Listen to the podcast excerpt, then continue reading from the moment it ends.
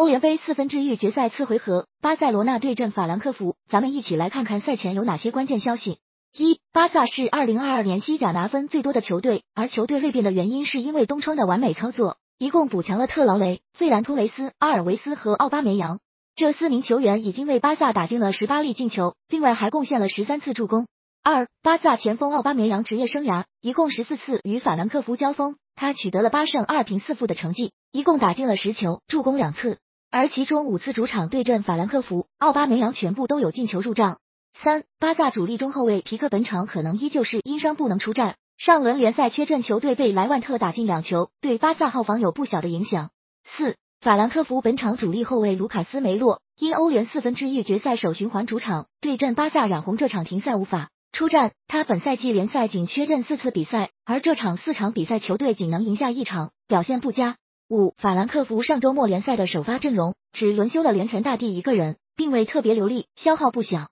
六、法兰克福上轮唯一轮休的这名的日本射手连田大地，本届欧联表现极其出色，目前打进四球，是球队最佳射手。其此前客场对阵另一支西甲球队贝蒂斯打进一球。他在上周末联赛没有首发，就是为了这场欧联。七、法兰克福的中场科斯蒂奇是本赛季欧联创造机会最多的球员，他是球队中场核心。